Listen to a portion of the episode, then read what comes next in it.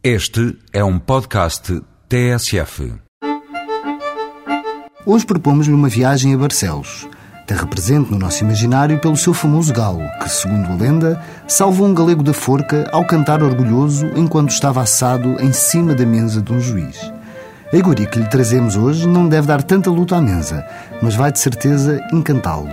Trazemos-lhe a queijadinha de Barcelos, um dos ícones da doçaria da região do Cávado.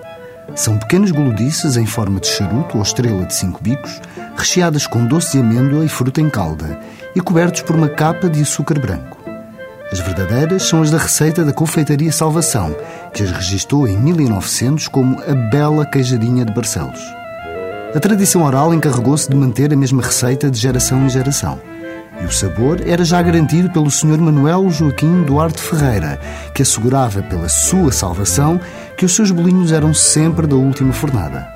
A sua confecção começa pela calda de frutas: laranja, maracujá, damascos e pêssego. Junta-se a amêndoa, queijo branco, gemas de ovos e vai ao lume. Acrescenta-se depois miolo de amêndoas raladas, envolve-se o conduto numa hóstia e fazem-se as formas que se desejarem. Finalmente, seca no forno e mergulha-se numa calda de açúcar feita com água e claras em castelo. Depois de secas, as cajadinhas ficam com um aspecto branco, luzidio, que as caracteriza.